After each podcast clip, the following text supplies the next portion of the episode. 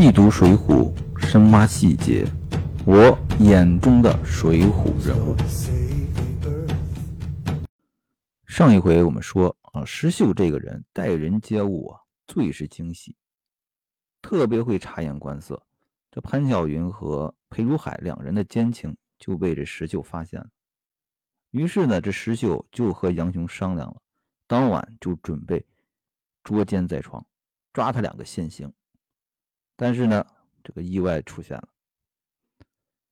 这杨雄呢，当晚呢，被这知府啊叫去吃酒，啊，结果呢心里有事儿，这一下就吃多了，啊，吃的大醉而归。回去以后呢，这潘巧云啊把他扶在床上，这杨雄呢一看见潘巧云，这心底啊就一肚子怒火，那于是呢，指着这。潘巧云就骂起来了：“啊，你这贱人，好歹是我结果了！啊，这吃醉的人说了醉话，这妇人一听，啊，就吃了一惊，那也不敢回话，啊，就服侍这个杨雄睡了。这杨雄是睡了，这妇人呢，潘巧云可心里嘀咕开了，坏了，看来我这事儿啊是发作了。”啊，这一晚呢，这潘巧云就没睡觉啊，就琢磨这个事儿该怎么办。啊，到第二天呢，五更时分，这个杨雄呢，这个酒醒了。啊，这妇人呢，这连忙起身呢，就给这个杨雄端茶倒水。杨雄这时候酒醒了，哎，就想起来了，就问了一声，说：“呃，我昨天啊，是说没有说什么话。”他怕自己啊，最后吐真言。这潘巧云呢，啊，就说啊，你往常啊酒量不错啊，吃醉了就睡。啊，昨天晚上呢也没说什么啊，我是怕你难受啊，这一晚上没睡，一直在服侍你。这杨雄一听啊，放心了啊，这事儿啊我还没露出去。嗯，于是呢还。还嘱咐这个潘巧云说：“我那兄弟石秀啊，这几天我也没有给他一起快活吃酒啊，你在家里也安排一些酒席啊，让我这兄弟好好吃几顿。”这妇人呢早就定下计策啊，这时候呢，这个戏精附身了啊，这眼圈一红啊，就坐在这个床边啊，眼泪汪汪的。啊，口里呢还直叹气。啊，这杨雄呢就奇怪了啊，就问了啊，为什么烦恼啊？这潘巧云呢还擦着眼泪啊，还不吭气。啊，这杨雄呢这心里急急不可耐啊，这怎么回事啊？就连又问了几声啊，那妇人呢就捂着脸啊装哭。啊，杨雄呢这人比较性急啊。按耐不住啊，一把就扯起那妇人，啊，就问为何烦恼。潘巧云呢一看火候到了，可以了，啊，开始吐苦水了。他说啊，当初啊，我这命不好，嫁给这王押司啊，没两年他可就去世了。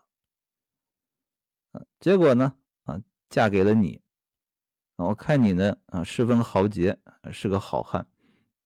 想着这下半辈子啊，嗯，终于能够安享幸福了，啊，谁知道啊，你呢也不与我做主。这杨雄一听，这奇怪了，你这个作什么作啊？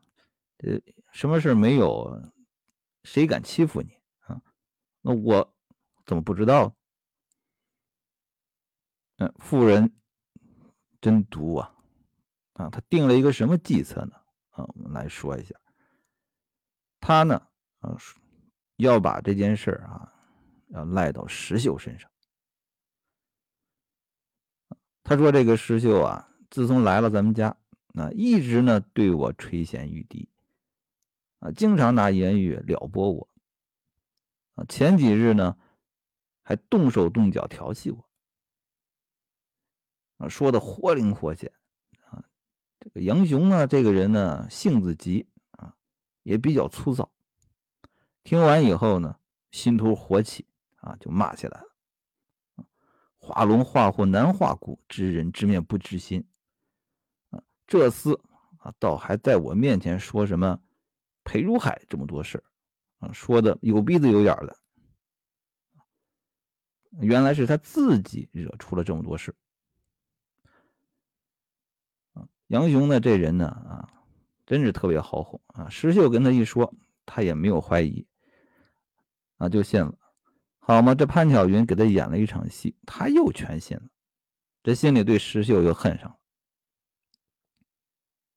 了。啊，杨雄这个人呢，也是一个豪杰，怎么这么容易偏听偏信呢？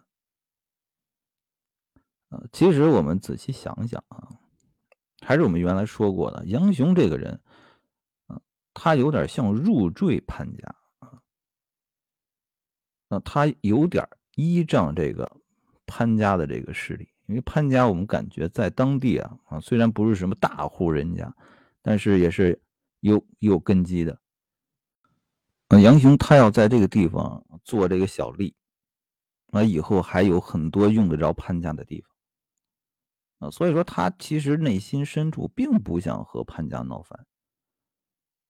所以这个潘巧云给他演了一出这么苦情戏啊，诬陷了石秀啊，他也不去跟石秀作实啊，立马就信了，也不去深究这个事到底是是非曲直是怎么样，那心里就打定了主意，怎么办？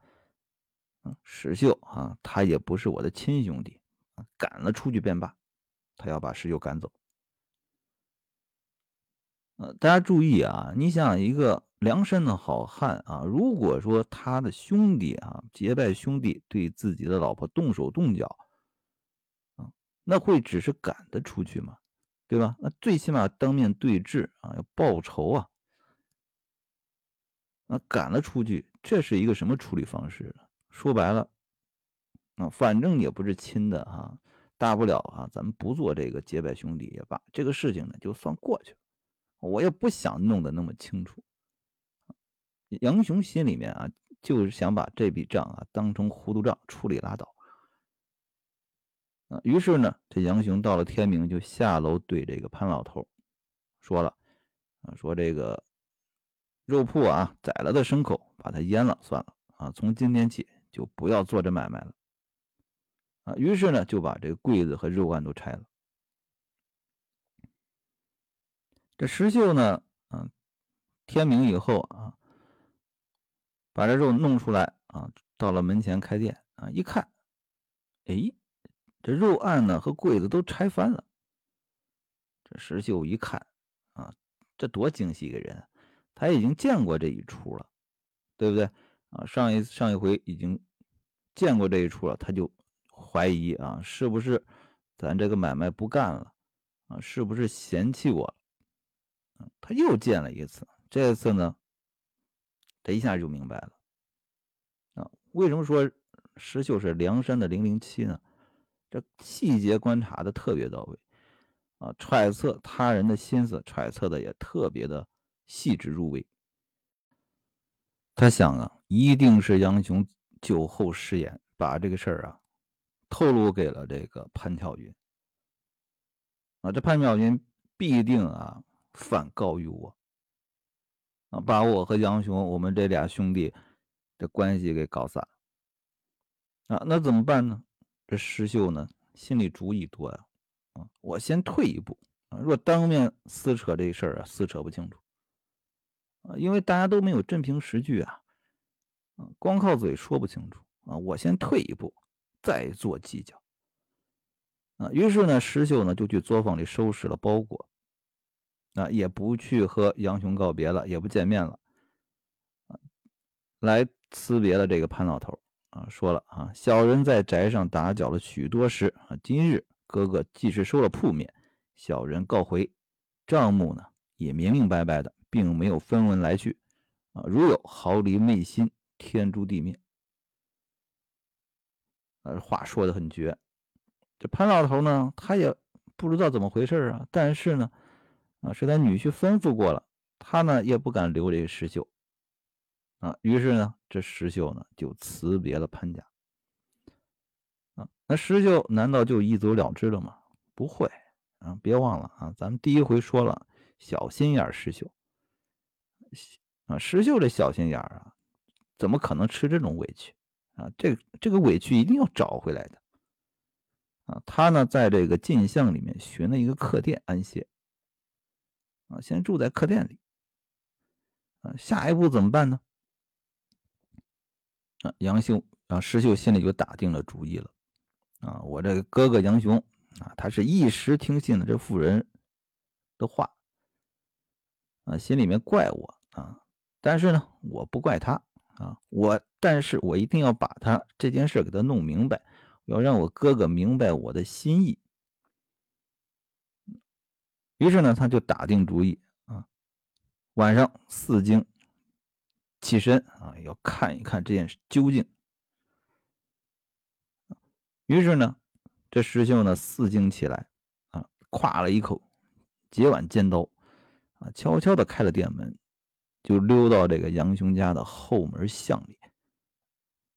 到了五更时分呢，就看那头陀呢，夹着木鱼来到这个巷口，探头探脑，啊，还在那儿看动静呢。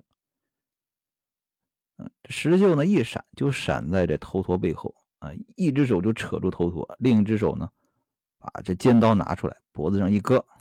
啊！低声喝道：“你不要挣扎，若高出声，我定杀你。嗯，你给我实话实说，这裴如海叫你来这儿做什么？”这头陀吓了一跳啊！啊，连忙求饶啊！好汉，你饶我便说。啊，于是呢，那头陀呢就一五一十的把他每天在这儿的任务啊。说了一遍，那石秀呢？一听，好家伙，这安排的够精细的啊！这如果不是不是我这么细致啊，恐怕还真搞不清楚怎么回事。那他会饶了这头陀吗？啊，那当然不会。那石秀呢，先给这头陀来了一句，说我且借你衣服、木鱼于我，借你的衣服和木鱼用用。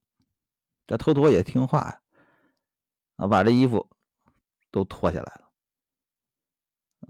这一脱光，这石秀拿起尖刀啊，在这脖子上就一勒，把这头陀就杀伤在地。啊，头陀就一命呜呼了。石秀呢，就穿上这个头陀的衣服啊，举着木鱼啊，敲着就走到巷里来了。啊，这裴如海呢？在这房里听见这木鱼声啊，啊，连忙起来就披衣下楼。这婴儿呢，先来开门，然后呢，和尚随后呢就从这个门里闪将出来。嗯，这石秀呢还在那敲木鱼，梆梆响。这裴如海就悄悄的喝道：“啊，只顾敲做什么？别把人都叫醒了。”石秀呢也不应声。啊和他走到这巷口啊，一脚给他放翻，拿出这接腕尖刀啊，一刀就把这裴如海放倒了，然后呢，把这裴如海的一身衣服也扒光了。大家想想这场景啊，一个头陀，一个和尚，被人扒的赤条条的，那横尸在巷口。这石秀呢也不做理会啊，把这两个人衣服一包啊，偷偷的就溜回客栈了。这第二天天亮的时候啊，啊有一个小商贩啊，早上呢来卖这个高粥，卖早点的。啊，走到这巷口呢，也没看清啊，一下被绊了一跤。啊，一看，好家伙，啊，两个尸体躺在地上，啊，吓了一跳。这一下子，这全城都闹翻了。啊，一个头陀，一和尚死在了巷口，还浑身赤条条的，这是怎么回事？这大家都不明白，这干怎么回事呢？那谁明白？杨雄啊，为什么呢？石秀已经告诉他了。啊，这潘巧云和裴如海私通啊，头陀是怎么样？前来探听消息的啊，叫他起床的，好嘛，这裴如海还带一个头陀死在他家后巷的巷口，那这事儿不就是明了了？啊，这杨雄一看这俩人死在巷口，这心里就全明白了。啊，他肚里寻思啊，此一事准是石秀做出来的。我前日一时间错怪了他，啊，我今日闲些，且去寻他，问他个真实。啊，于是呢，这杨雄就满城里找这石秀，要问个究竟。正在这街上闲逛哈，找这石秀啊，听得背后呢有人叫啊，哥哥哪里去？回头一看，正是石秀。那俩人呢找了一个，到了这个石秀的客房，酒店的客房坐好啊，俩人就商议此事。那俩人商量来商量去，最后定了一个什么处理方法呢？那怎么对待这潘巧云呢？我们下回来说。